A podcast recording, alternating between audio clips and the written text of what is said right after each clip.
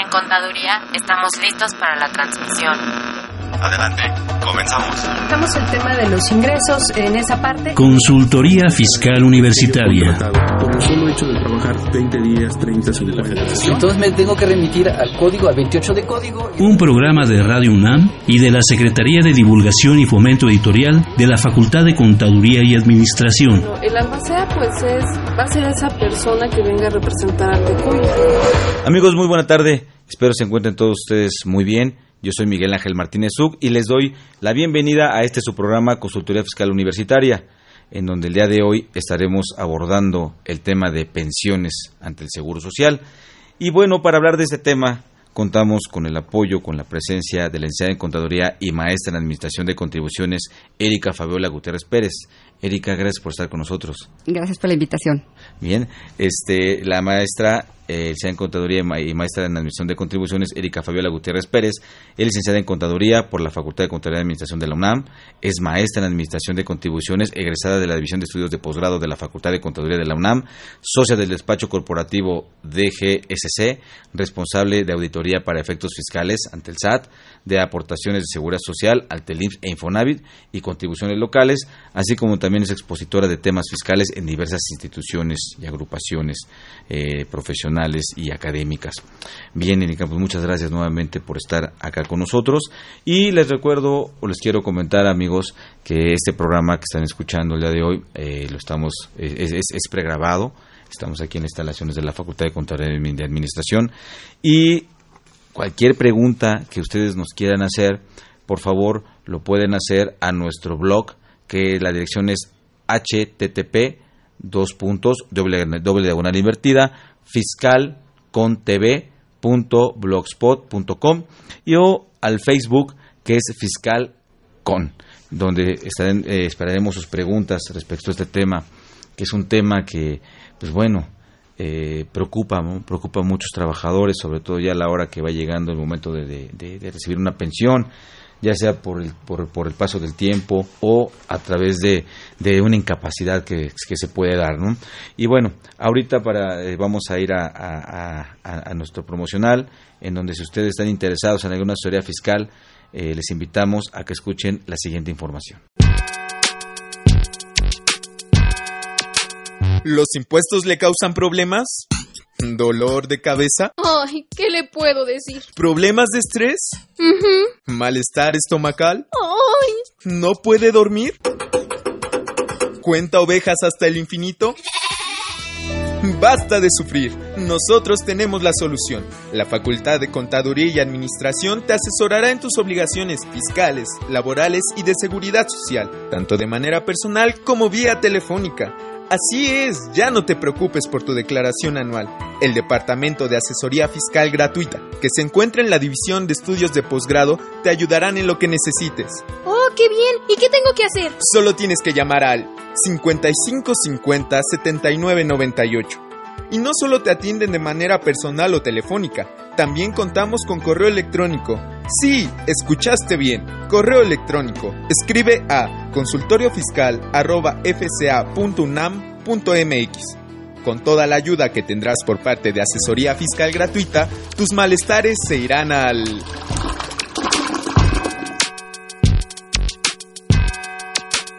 Bien, pues estamos aquí con ustedes amigos nuevamente. Les recuerdo que el tema de hoy es pensiones ante el Seguro Social. Y bueno, Erika, ¿con qué empezamos a platicar de este tema?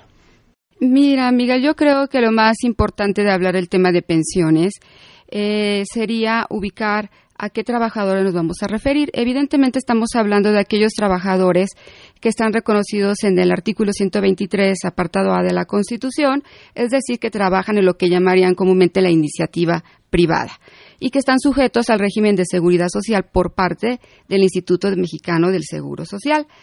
Eh, recordemos que la seguridad social en nuestro país es obligatoria para todos aquellos eh, personas que establecen una relación de trabajo. Esto es tener un patrón.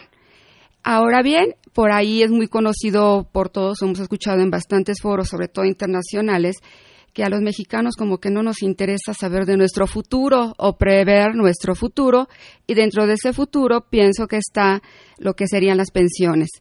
Eh, realmente esto sí es un tema importante porque mm, la mayoría de la gente cuando está joven no se preocupa por qué me va a pasar en 20 o 25 o 30 años o creen que la juventud les va a durar eternidades y a la vuelta de los años pues resulta que no cuidaron o no tuvieron eh, digamos la precaución así llamarlo para tener a la mano o contar con todo tipo de documentos e información que en un futuro los puede llevar a obtener una mejor pensión. ese tema nos gusta tanto como hablar de testamentos, ¿no? Exactamente. Cuando sentimos esas palabras muy cercas, decimos, oye, pero si no me voy a morir, ¿no? Pero como bien, como bien afirmas, son, son cuestiones que hay que atender y también son cuestiones que hay que prever sobre todo hay que preverlas para que cuando se dé la eventualidad, pues bueno, se dé. Y no nada más de uno mismo, porque también, si en el caso de un trabajador de los que bien mencionas, fallece y deja a su esposa con su hijo o hijos, pues también tiene que ir por la pensión, porque bueno, tienen derecho también en ese caso, ¿no? Son, son, son, son diversas las pensiones que puede recibir un, un trabajador y tendría que, este, que, que prever esa situación, ¿no? Medularmente, ahorita nos vamos a dirigir a las pensiones por vejez, ¿te parece? Que hablemos de eso, ya ves que hay mucha información que nos, que nos genera inquietudes, ¿no? Desde la nueva ley que se le llama de 1997, que entró en vigor, si mal no recuerdo, en julio. El primero de julio. El primero de julio de 1997 entró en vigor esa disposición y que vino a, que vino a cambiar, vino a desequilibrar a muchas personas, a confundirlas incluso, ¿no? a confundirles eh, criterios que han emitido nuestro Poder Judicial que también confunden y, de alguna forma desequilibran a, a, los trabajadores. Porque bueno, si a lo mejor nosotros que estamos interesados en estos temas por cuestiones de trabajo, por cuestiones de gusto, pues imagínate el trabajador, ¿no? Como eh, a lo mejor muchos ni están enterados y escuchan tras bambalinas nada más lo que alguien les dijo y, y bueno, se vuelve una confusión. Pero sobre ese tipo de pensiones. Eh, claro que sí, Miguel. Mira, eh, realmente tienes mucha razón. En estos últimos días ha circulado por ahí información. Eh, yo no digo que sea incorrecta, pero no les aplica a todos. Y como se ventila en los medios de comunicación, claro que es para alarmar a más de, a más de uno. Vamos a empezar aquí un poquito separando eh, las leyes. Hablamos de la ley de 1973, que como bien lo dices, fue, eh, fue la que derogó o apareció la nueva ley que es la actual, que se conoce como la de 1997. ¿Y cómo eh, se aplica? Todos aquellos trabajadores que quedaron afiliados al Seguro Social hasta antes o hasta precisamente el 30 de junio de 1997 pertenecen o tienen los beneficios de la ley de 1973. Todos aquellos que están a partir del 1 de julio de 1997 pertenecen a la ley nueva o la que actualmente nos rige. Entonces tiene que ver ahí, amigo de los escuchas, mi fecha de inscripción ante, ante, el, ante el Seguro Social. y si, por ejemplo, yo me inscribí en 1990 y estuve trabajando, pero en el 95 dejé de laborar y volví a elaborar otra vez hasta el 99. ¿Me sigue aplicando la, anterior? Sí, evidentemente la aplicación de la ley va en relación a la fecha en que tú fuiste afiliado al Seguro Social por primera vez.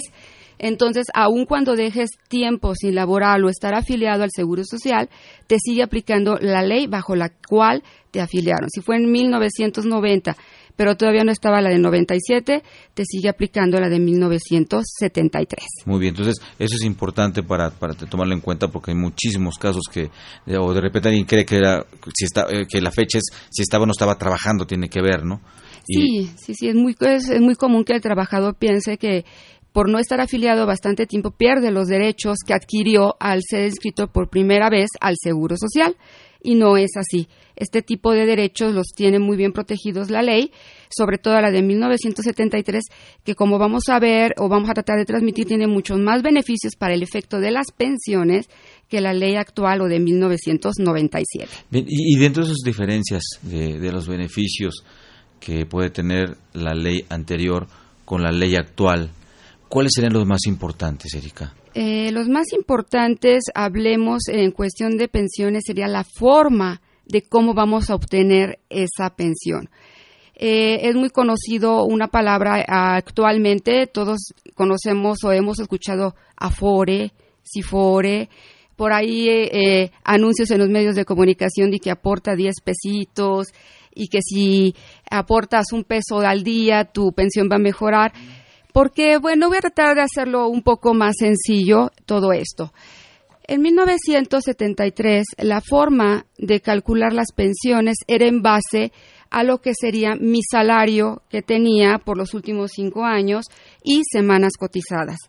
A través del cambio a la ley de 1997, este esquema desaparece o lo reforman para que sea a través el pago de las pensiones de cuentas individuales. Cuentas individuales que yo como trabajador tengo que escoger quién la maneje. Ahí hablamos que tengo que escoger una Afore. Y bueno, en el medio hay muchísimos eh, bancos que promueven su Afore, también instituciones de seguro que promueven su, promueven su Afore, y ahí es elección de cada persona que le elija. Quiero hacer aquí un punto importante. Aunque yo venga de la ley 73 y, o venga de la ley de 1997, la actual, tengo que escoger una Afore. Es, no es exclusiva para la ley nueva, aplica para las dos, pero el beneficio lo vamos a ver al momento de pedir nuestra pensión. Entonces, hablamos de Afore porque ahora el trabajador va a financiar lo que sería su propia pensión al momento en que piense en un retiro. Y en la ley 73, de cierta manera, lo voy a decir porque de cierta manera estaba garantizada o estaba otorgada por el Estado junto con el Seguro Social. Entonces digo porque de cierta manera, porque siempre el trabajador aporta y el patrón también.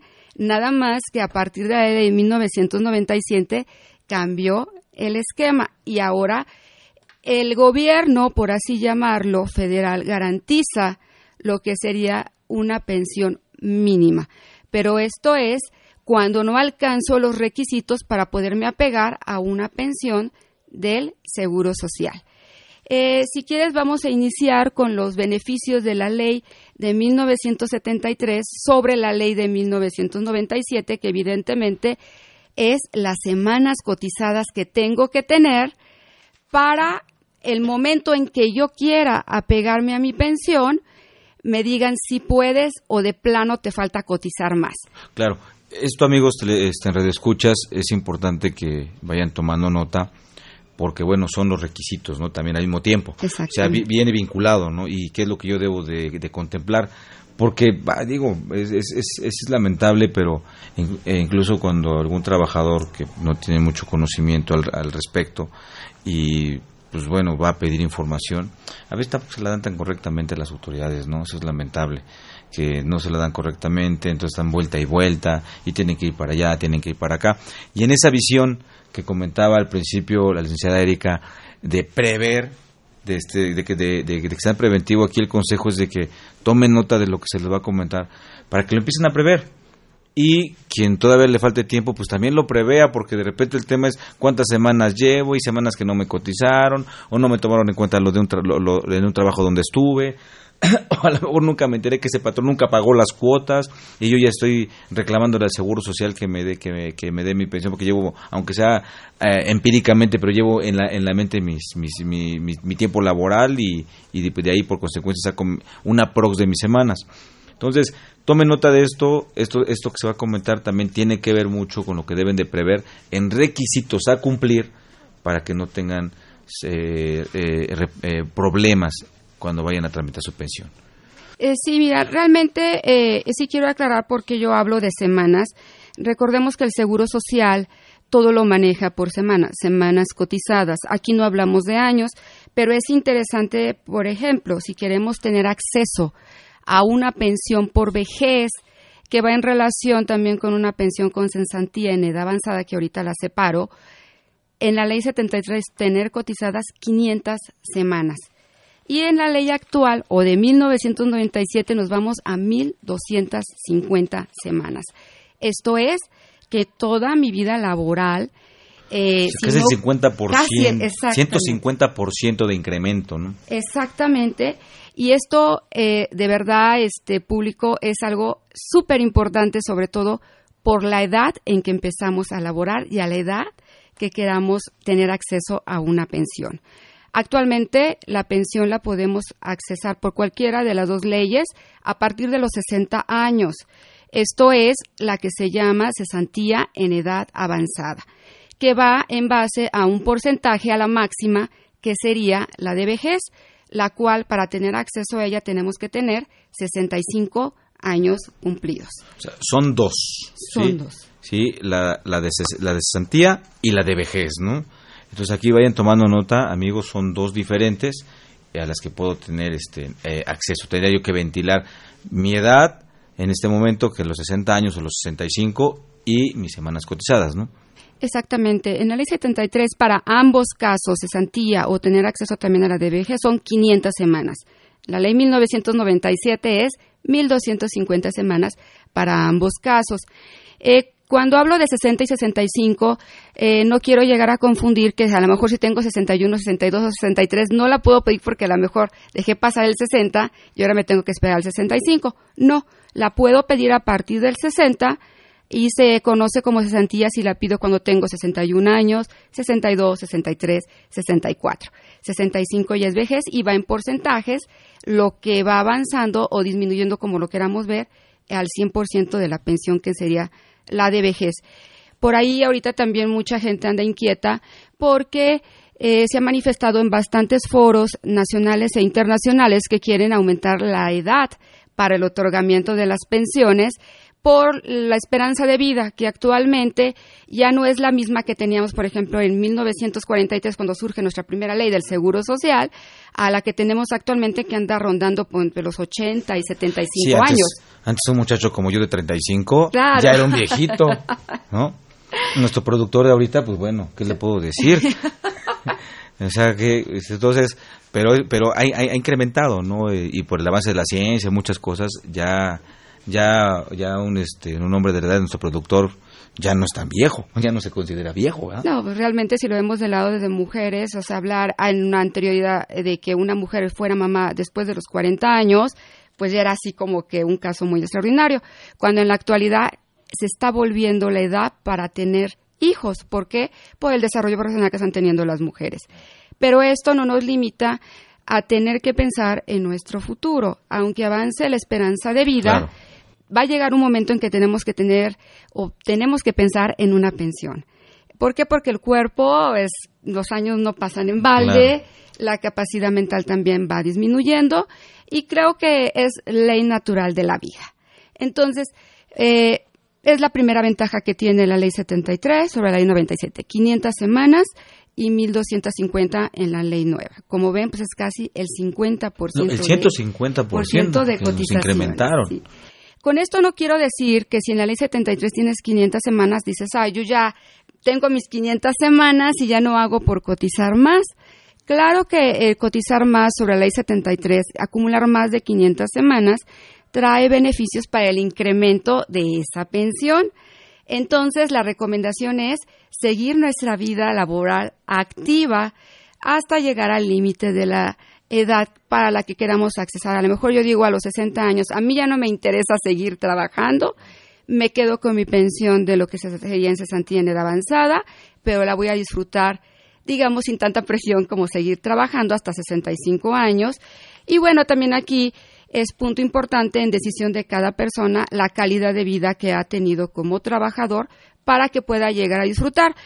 Es muy conocido y claro que todo el mundo tiene casos cercanos de que mucha gente espera tanto el tiempo para pensionarse y resulta que cuando se pensiona eh, tiene vida uno, dos o tres años y fallece porque se sienten como que ya no tienen eh, pues algo que hacer o aportar a la sociedad cuando realmente yo creo que ahí sería al contrario, sería disfrutar todo lo que tienen, Lo que ya aportó a la sociedad. Exactamente. Claro, su trabajo. verlo de otra manera, pero bueno, también eso es cuestión de la educación que tenemos como mexicanos, que estamos educados a trabajar y a trabajar y a trabajar y el disfrutar creo que lo vemos hasta como pecado o error o algo este, Sí, algo así. A la muerte la queremos en, en, en las calaveritas, Exacto, en el pan de muerto, todo eso está padre, ¿no? Pero también aquí este, hay, hay, hay, hay que hacer una, un- una reflexión. ¿Dónde tendría, por ejemplo, eh, eh, independientemente de la ley 73 eh, o la ley 97. ¿Dónde yo puedo recabar esta información? Porque yo, trabajador, pues sí, perfectamente sé cuántos años llevo trabajando y ahí voy, ahí llevo más o menos mis cuentas.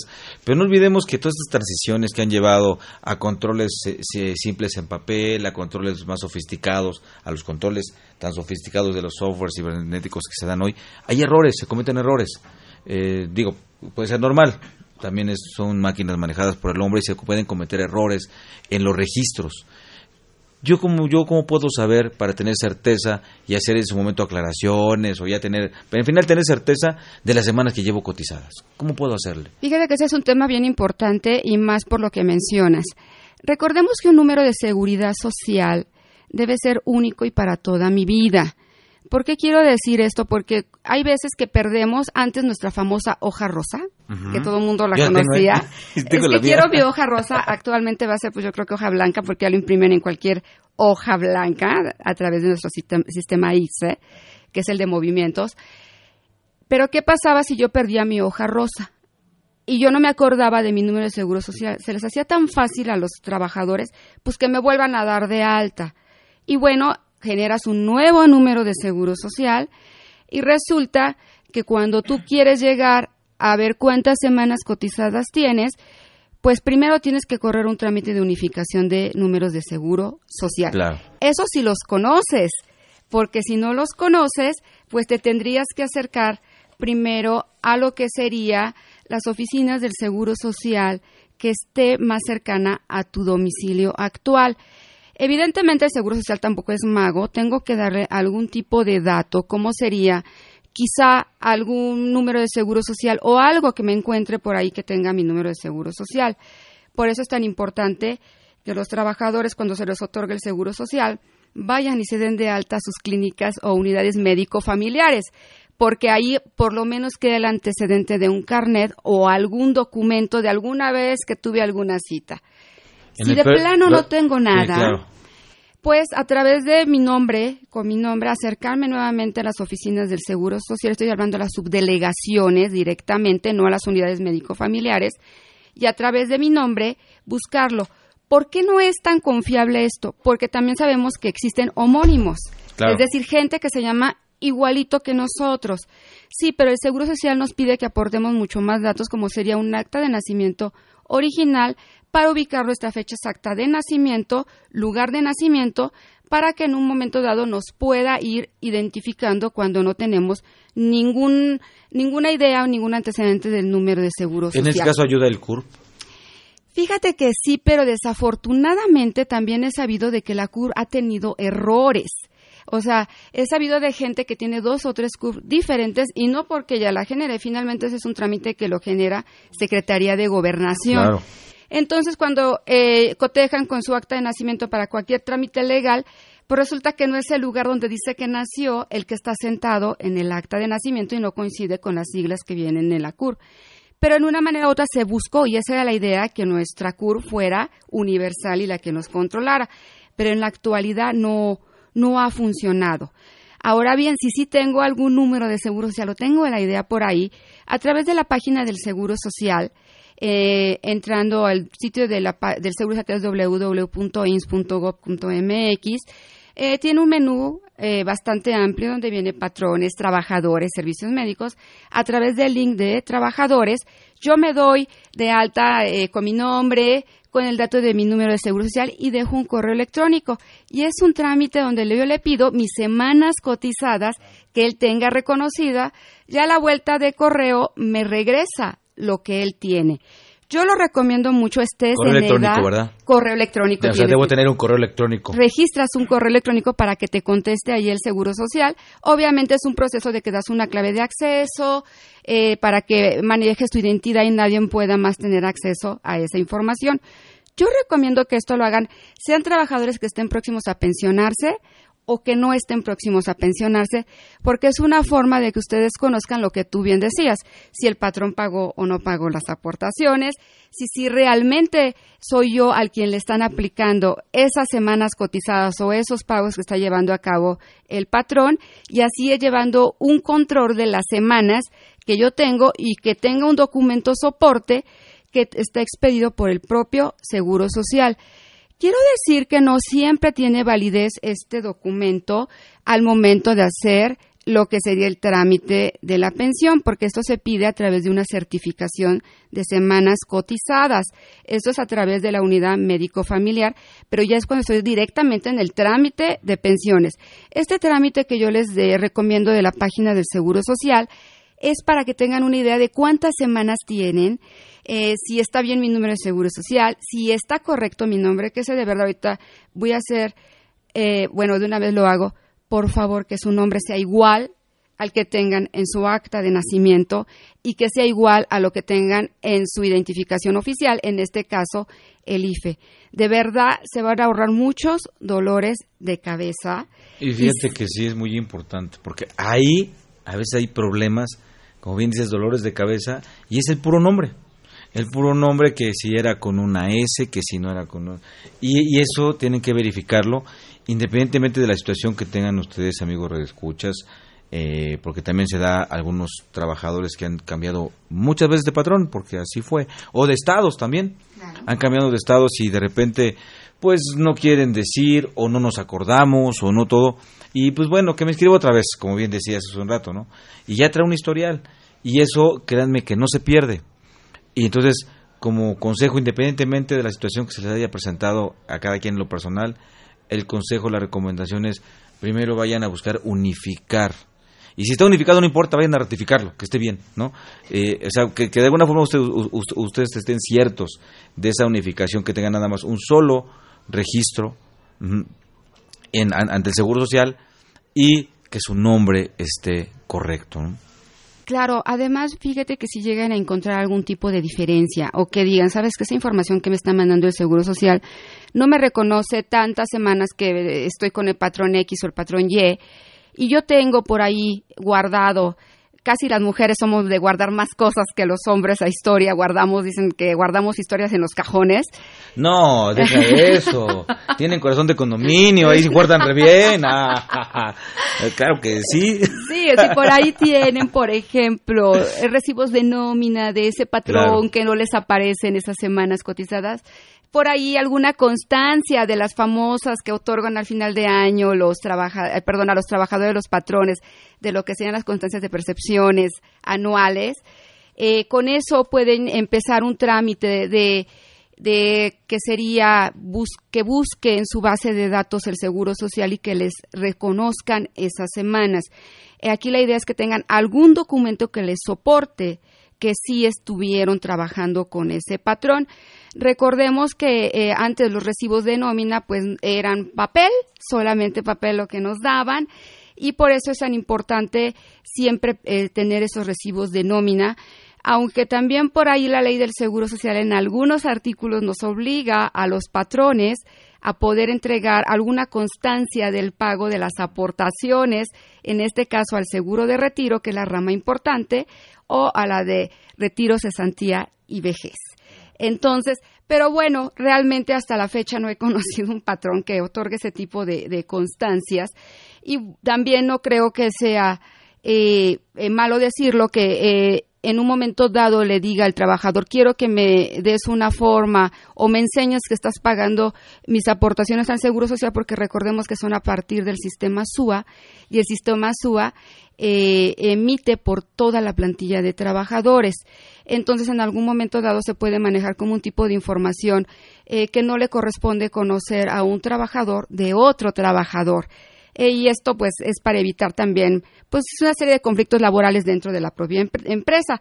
Pero si la, empresa pudiera dar otro tipo de constancia o otro tipo de forma de cómo eh, dar a conocer al trabajador que sí está aportando al seguro social. Claro, eso es importante porque, bueno, ahorita después de la pausa vamos a, comentar porque también es, este, elemento, este elemento es sustancial en el tema de pensiones. Vamos a una pausa, amigos. Los invitamos a que nos vean en la radio y nos escuchen por televisión. Consultoría Fiscal Universitaria y fiscal.com. En el 860 de AM y en la barra de Mirador Universitario Coaed. Abordamos los temas de tu interés como impuestos sobre la renta, declaraciones, testamentos, pensiones, seguridad social, estímulos fiscales, discrepancia fiscal, régimen de incorporación fiscal, entre otros temas. Con destacados especialistas en la materia. Los miércoles por Radio UNAM. Los jueves por Internet. Y los sábados por TV UNAM. Véanos en radio. Escúchenos por televisión.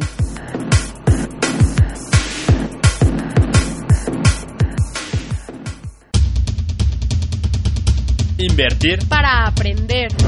La Facultad de Contaduría y Administración de la UNAM, a través de su División de Educación Continua, invita al sector público y privado a formar parte de sus múltiples cursos, talleres y diplomados sobre temas de contaduría, administración e informática, con el objetivo de promover la vinculación universidad-empresa-gobierno. Así que ya lo sabes, prepárate en Liverpool 66, Colonia Juárez, Distrito Federal. Informes 5533-1617 y 5533-1618. O si lo prefieres ingresa a la página dec.fca.unam.mx. No hay excusas. En la División de Educación Continua hacemos capacitación, a la medida.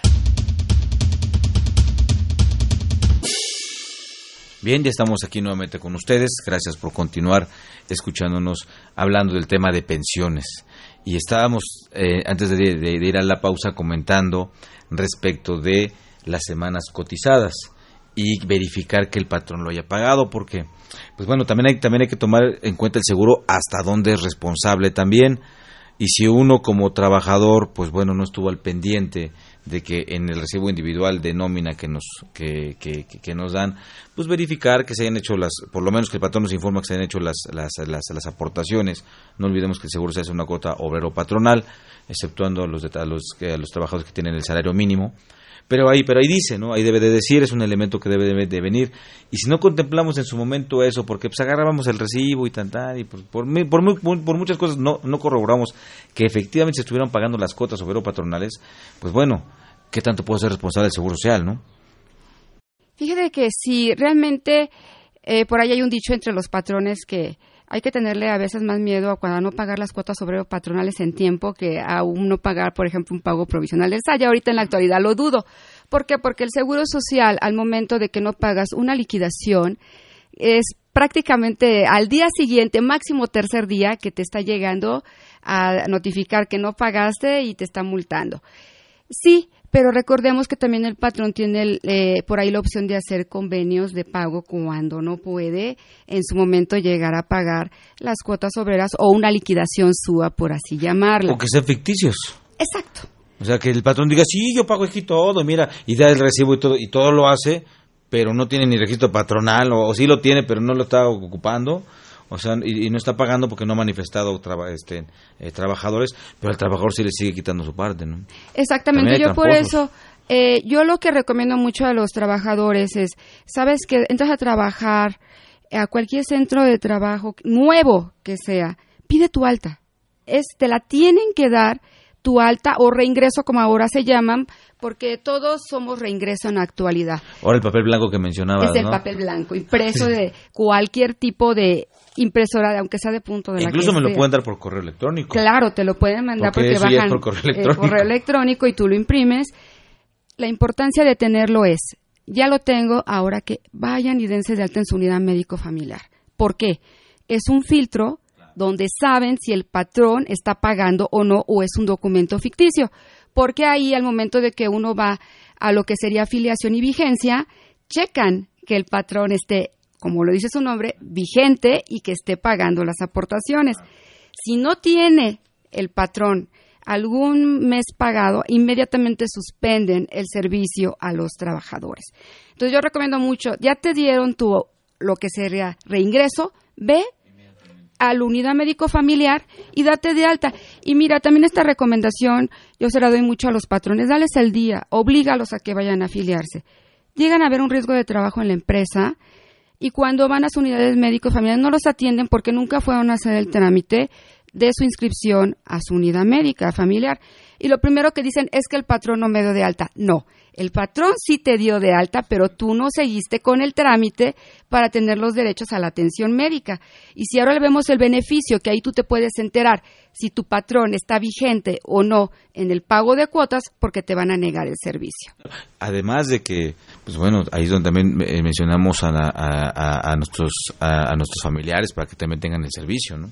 Exactamente. También es importante. A veces está uno trabajando y pasa alguna eventualidad, digo, no hablemos de algo grave, pero una eventualidad, llegan y tampoco les dan el servicio porque no están, no, no están registrados. ¿no? Fíjate que vinculando un poquito esto ya a los temas de pensiones, es importante el trámite para que tú afilies a tus beneficiarios en el Seguro Social. Estamos hablando que tú como trabajador puedes afiliar a tu esposa o concubina, y ahorita voy a hablar de las concubinas, hijos, y también en un momento dado puede ser a tus padres. Pero no vais a dar ideas, ¿eh? Habla, pero no vais a dar ideas. Si no, aquí borramos el programa, ¿eh, amigo. lo editamos y lo borramos. No, mira, la figura de concubinato eh, en la actualidad creo que es más vigente que en muchísimas épocas atrás. Y que luego creen Desde que... Madaleno empezó. Pues sí, ¿verdad? Ahí empezó Madaleno. Pero las concubinas luego creen que no tienen derecho a ningún tipo de prestación. Claro que tienes derecho a alguna prestación siempre y cuando no existe una esposa primero. Eso es una, una regla que debes de seguir. Si sabes que existe una esposa, ella es la que va a tener todos los derechos y tú como concubina no vas a tener absolutamente. ¿Y si hubo un divorcio? Si hubo un divorcio, ahí la cosa cambia. Puede ser concubina porque no están casados, pero vives con él y ya tuviste algún hijo con él, eres precisamente en este momento la beneficiaria de todos los derechos como concubina y claro, los beneficiarios de hijos los va a compartir tu hijo y si con la esposa anterior tuvo hijos. Eso sí no lo podemos evitar. Y mira que es bien importante. Ya ves, estoy diciendo que no te ideas. Ya estoy diciendo, ahí le vamos a editar, ¿eh?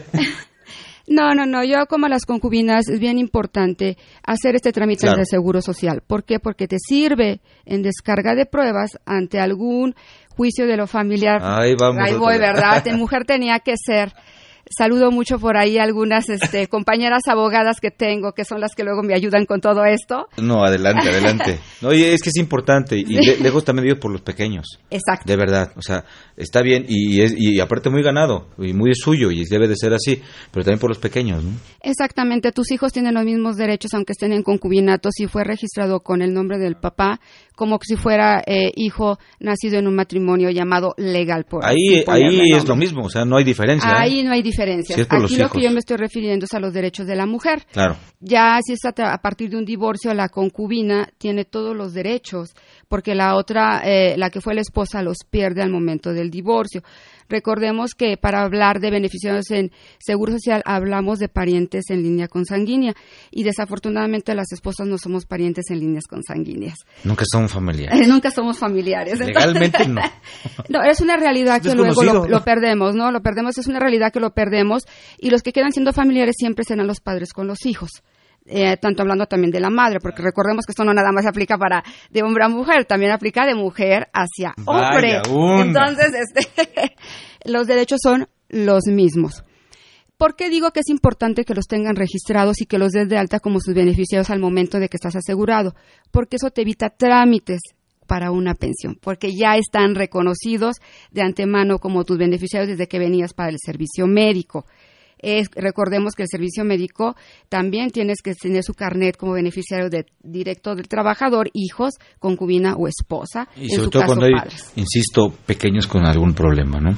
Exactamente, sobre todo con alguna discapacidad, ellos quedan asegurados para toda la vida y más si no pueden en algún momento eh, lograr alguna actividad económica por el tipo de discapacidad que tengan y siempre van a depender económicamente de uno de los padres. Claro. Aquí este, eh, bueno, Damita sí es importante porque, eh, híjole, el, el, el, el radiopasillo, las bambalinas, el me dijo, yo supe, me enteré, eh, de- desmotiva, eh, lejos de, de, de, de motivar. Dice, no, ¿para qué pierdo mi tiempo si no me lo van a dar? Porque me dijeron, porque escuché, porque... di-". Entonces, todo eso de repente detiene.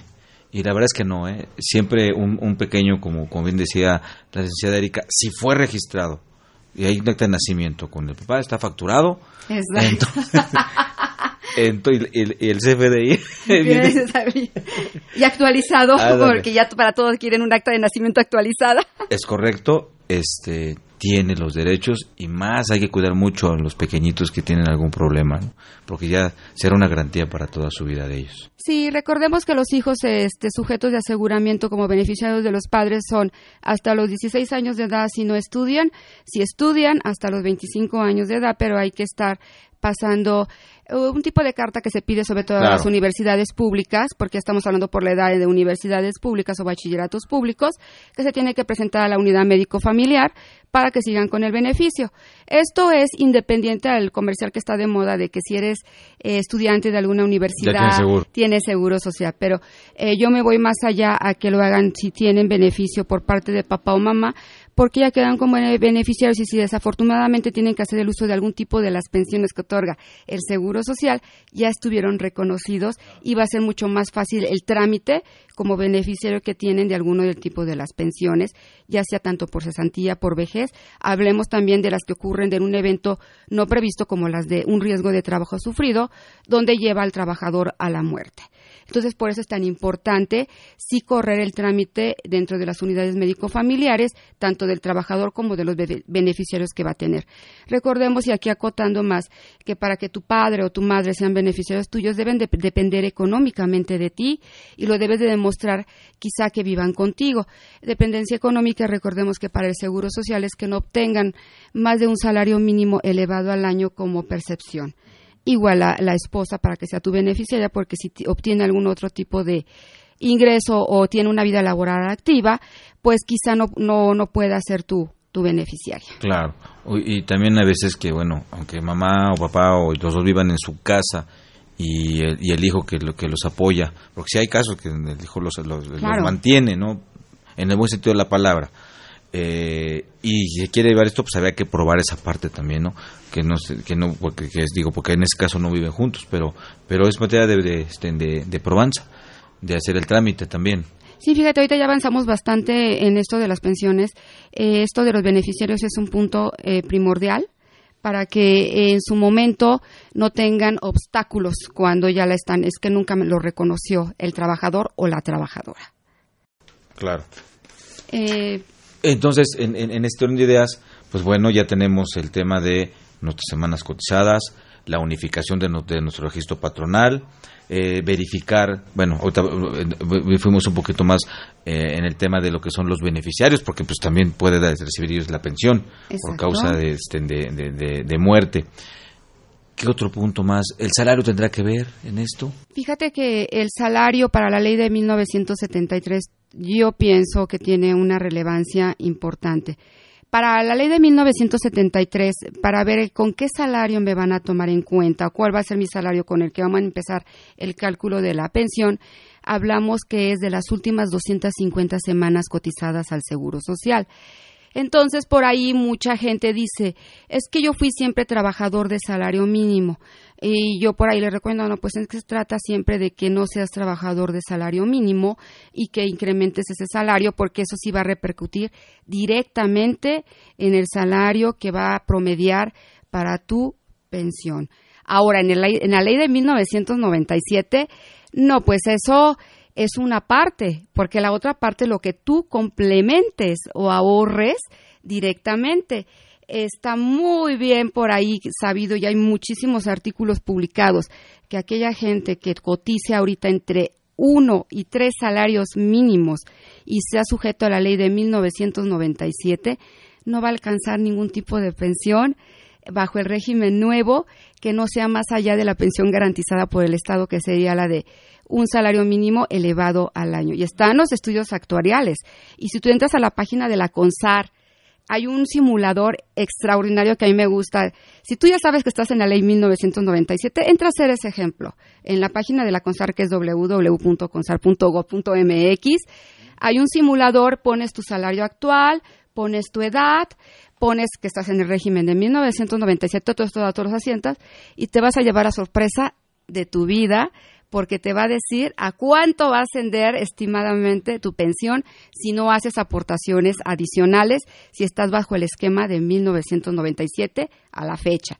También te va a decir cuánto necesitarías aportar tú de forma independiente a la que aporta tu patrón para que tengas una pensión más o menos estimada, porque ahí te da otra ventana de opción que tú sabes que yo quiero tener una pensión de tanto, entonces ahí tú escribes la cantidad que tú quieres y te va a decir cuánto adicional tendrías.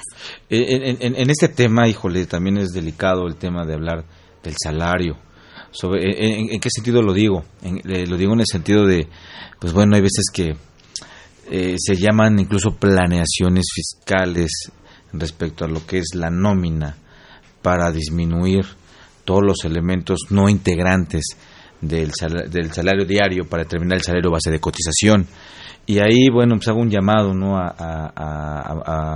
a, todas las personas que este tema es trascendental, porque justamente esa es la razón de que se integre un salario diario, que se le reconozca a un trabajador todo lo que percibe para cuando ya no sea productivo y tenga su pensión, mantenga su nivel de vida, cualquiera que sea este, pero que lo mantenga en realidad.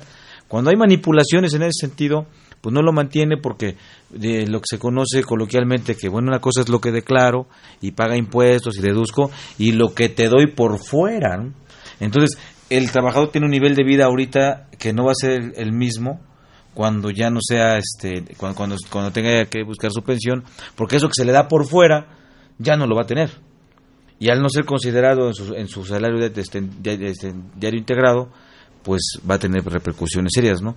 Aquí, bueno, yo quiero hacer un llamado nada más a la conciencia, ¿no? De, cada uno, porque yo creo que es una de las razones, ¿no? Que el, que trabajador mantenga su nivel de vida hacia futuro, cuando ya no sea productivo, ya lo fue, pero que se reconozcan todos los elementos de las percepciones que tenía para que mantenga ese, ese, este, ese nivel de vida, ¿no? Bueno, esa es mi, mi percepción. Y ahí hay que hablar de, pues bueno, de patrones derechos honestos, de contadores de derechos honestos, de fiscalistas de derechos y honestos, porque pues ya ves eh, tanto relajo con el problema de las outsourcing, ¿no? Exactamente, y mira, eh, vuelvo un poquito al tema con eh, o el comentario con el que inicié, pensamos que vamos a ser jóvenes toda la vida. Y sí, muchas empresas te dicen, este, te pago por nómina X cantidad, pero te voy a dar casi lo doble por fuera. Y muchos lo aceptan. ¿Por qué? Porque creen este, o no creen, realmente viven el día a día y dicen, ahorita este, me que el dinero que me dan por fuera es mucho mayor que si me inscriben al Seguro Social. Sí, yo nada más eh, me voy a un momento actual. Y si te incapacitas por un riesgo de trabajo, ¿te van a seguir dando lo que te dan por fuera? Claro que no. Te vas a quedar con lo que te dé el Seguro Social. Y ahí es cuando realmente vas a sentir lo que es no haber tenido un salario. A valorarlo. Exactamente. Ahí se ve la repercusión. O sea, y no te tienes que esperar hasta la pensión. O sea, esto es por una eventualidad que a todos nos puede suceder. Un riesgo de trabajo no estamos exentos. Nadie. O sea, absolutamente nadie. Y sí, vuelve un poquito al tema de las outsourcing. No todas las outsourcing son malas. No, me refiero directamente a las malas. No, la, la outsourcing real, claro. mis respetos. Porque se preserva Exacto. los derechos y todo lo que tiene que ver con el trabajador se preserva. Esa es una, las, de, las llamadas outsourcing. Bien, me refiero a los esquemas que se fueron generando y que, bueno, hay acciones conjuntas entre la Secretaría de Secreto Público, el SAT, eh, Infonavit y Seguro Social, porque ahí se están atacando intereses de un trabajador. En, en, ese caso y al mismo tiempo se transforman en intereses de, de, de, de, autores fiscales, ¿no? Me refiero a las a, las outsourcing no, no decentes. Sí, mira, fíjate que aquí tocando el tema de las no decentes y sobre todo por el tema de semanas este, cotizadas, es muy conocido que cuando estás por un outsourcing te dan contratos de, no sé, 30 días y te dan de baja. Eh, te vuelven a otros contratos de 30 días y te van girando en las empresas de las outsourcing, bueno, estoy dando cómo funcionan las que son malas, te van girando... no de ideas. No de ideas, ¿verdad? ¿Qué, afecta esto al trabajador? Pues de hecho las semanas cotizadas. Recordemos que las semanas cotizadas son días entre siete y eso va a ser una semana cotizada.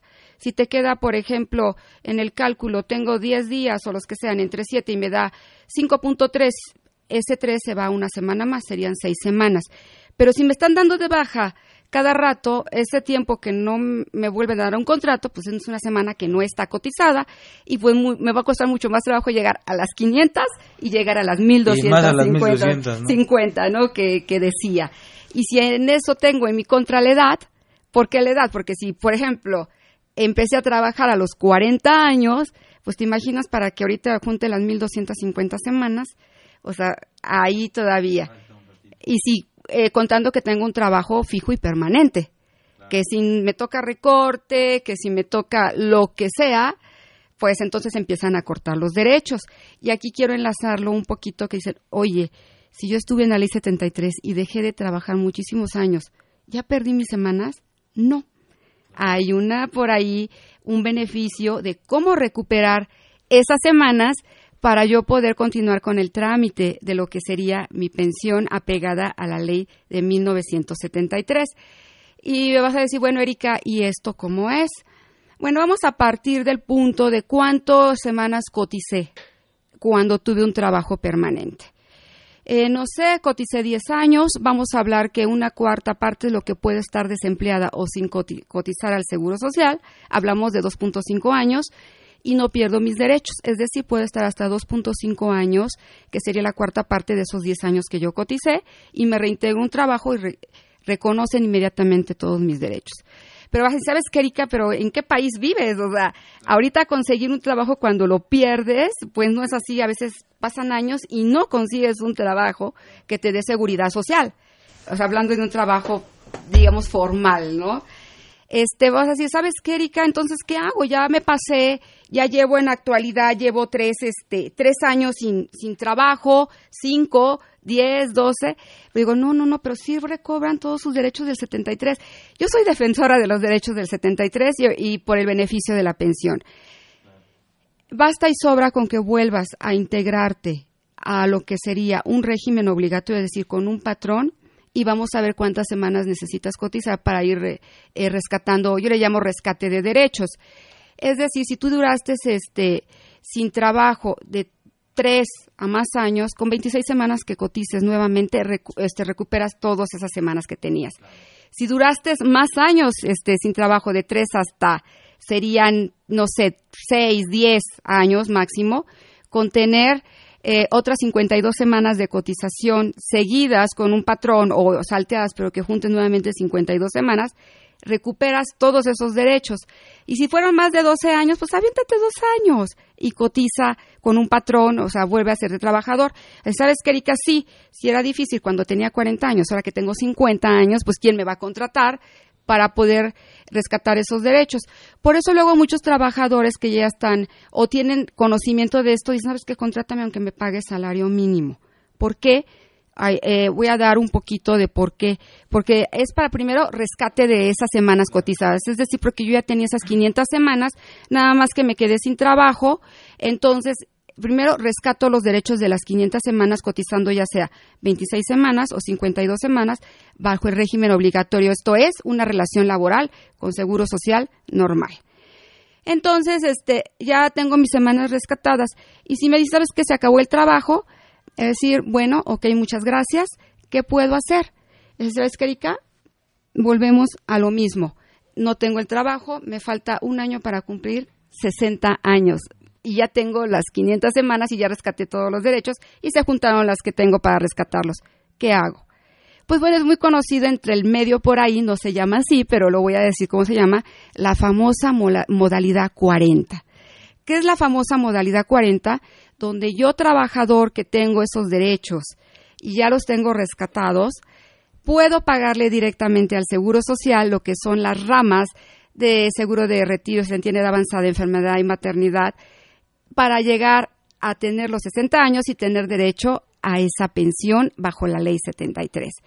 Y entonces a mí me parece fabuloso porque aparte, eh, si eh, no conseguí ningún trabajo y lo máximo que conseguí en mi último registro patronal fue con un salario mínimo, pues es un beneficio porque yo pago eh, la cuota sobre los salarios que quiero cotizar. Es decir, puede ser de 1 hasta 25 veces, que es el tope que tiene el Seguro Social, y si yo tengo la capacidad económica de pagar sobre 25 veces el salario mínimo, pues me va a promediar las últimas 52 semanas dentro de las 250 semanas al salario que yo le pague al Seguro Social y no tengo que estar ya con lo de estar buscando un patrón que me asegure. Pero esto es rescatando derechos. No, no sé si quedó la idea clara y, y es uno de los beneficios que sobre la ley 73 tenemos, el rescate de los derechos de las semanas cotizadas. Muy bien. Ya que tengo todo eso, ¿qué tengo que hacer para alcanzar mi pensión? Ok, ya tengo los 60 años si quiero la esentía, me pego a los 65 si quiero la de vejez o en el transcurso de esos años. Tengo 60 años, tengo, voy, a, voy a hablar pura ley 73. Tengo las 500 semanas cotizadas, estoy lista y digo ya, me quiero pensionar. Para que yo inicie un trámite de pensión, evidentemente primero tengo que tener la baja de un patrón, si es que estoy todavía en una relación laboral, tiene que presentarse la baja. No tengo que estar sujeta a una relación laboral. Segundo lugar, tengo que tener superidentificada mi Afore. Lo comenté desde el principio, independientemente en la ley en que esté, yo tengo que tener identificada mi Afore. tengo que tener un expediente de un papel más, aquí vamos de vuelta con los papelitos, estados de cuenta de la FORE, que tengo que llevar un expediente porque me van a pedir que los exhiba. Entonces, año con año, por lo menos me debe llegar un estado de cuenta de la FORE donde estuve todos estos años. Tengo que estar súper ubicada en qué afuera estoy, dónde está una oficina que me atienda, llegar con ella y decirle, sabes que quiero empezar mi trámite de pensión. Entonces, eh, evidentemente, la FORE me va a pedir un acta de nacimiento actualizada, me va a pedir mi baja ante el Seguro Social, me va a solicitar también los estados de cuenta de la propia FORE y algo bien importante que de verdad da tristeza, eh, les invito a que se acerquen a su Afore, les, les, tiene que dar información, estén o no para pensionarse. Les pide su RFC emitido por el SAT. Es decir, deben de llevar su constancia por el SAT y mucha gente no la tiene. Entonces, ¿qué es lo que tienen que hacer antes de esto? Pues acudir al SAT a que les dé un RFC. Una constancia de inscripción. Exactamente, la constancia de inscripción con homo clave, porque tiene que ser con claro, homo clave. Que la deben de tener porque pues, como trabajadores les tenían su, su, RF, su, R, su ISR, perdón, uh -huh. su, su, impuesto sobre la renta se lo retenía el patrón y lo enteraba con su, con, con su registro de contribuyentes. Exactamente. ¿no? Ahora también, si ya tienen ese, ese RFC a 13 posiciones que le llaman, 14, son 13 posiciones, sí. porque tiene la homoclave, entran a, la página, entran a la página del SAT y ahí pueden obtener lo que sería su constancia del RFC porque se las va a solicitar su Afore. Esa es una parte muy, muy importante, tener el RFC activo. ¿Y, y qué más?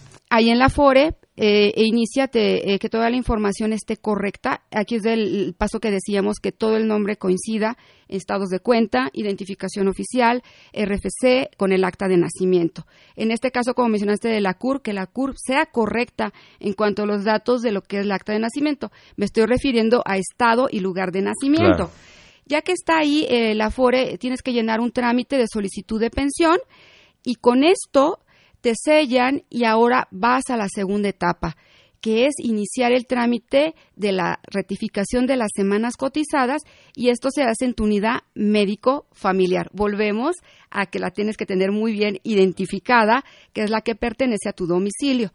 Ya que ahí en la unidad médico familiar eh, te reciben este documento, tienen que pasar 20 días para que te den lo que serían las semanas cotizadas a través de un documento que vas a tener que regresar a lo que sería tu Afore. Ya que estás con este documento en la Afore, vamos a ver que eh, estamos hablando de pura ley 73, que es un régimen que estamos de transición, así se le reconoce. ¿Por qué quiero hablar de esto? Si tú tienes de 500 a 1.249 semanas cotizadas y vienes de la ley de 1973, el Seguro Social te va a entregar un cálculo de tu pensión en base a la ley de 1973. Pero si tienes 500 semanas a más de 1.250 semanas cotizadas y vienes de la ley de 1973, te va a entregar dos opciones de cálculo. Ojo, por favor verifíquenlos. ¿Qué son estas dos opciones de cálculo? Uno bajo el régimen de 1973 y uno bajo el régimen de la ley de 1997, porque así lo obliga a los transitorios del régimen en transición que están en la ley de 1997. Por favor, chequenlos, chequen las cantidades y vean este, si es conveniente o no. Muy bien. Pues Erika, muchísimas gracias. En nombre de nuestra facultad de Control de Administración y en nombre propio, te agradezco mucho que nos hayas hecho el honor de acompañarnos y darle esta información a nuestros, a nuestros amigos escuchas. Gracias, Erika. No, de que ojalá la información sea este eh, sea de ayuda. Es muy largo el proceso, pero con estos documentos y en regla van a ver que va a ser lo más fluido que sea posible. Muchas gracias. Pues también a ustedes, amigos de escuchas, les agradezco. Yo soy Miguel Ángel Martínez, me despido de ustedes. Eh, habrá otro programa de que estaremos, estaremos, donde estaremos hablando de estímulos fiscales y eh, la invitación para, para siempre. Ah, bueno, pero también antes tenemos lo que son las pensiones eh, del, del ISTE. Agradecemos a nuestro, invitado, que nos, a, a, nuestra invitada que nos acompañó. Esta fue una producción de Radio UNAM y del Departamento de Medios de Divulgación de la Facultad de Cultura y Administración. En los controles Juan Flandes, en la producción por parte de la Secretaría de Divulgación y Fomento Editorial de la Facultad de Cultura y Administración, Nezahualcóyotl Jara, Celeste Rojas, Alma Villegas y Moisés Cisneros. Bueno, pues que tengan una excelente tarde. Hasta pronto. Consultoría Fiscal Universitaria.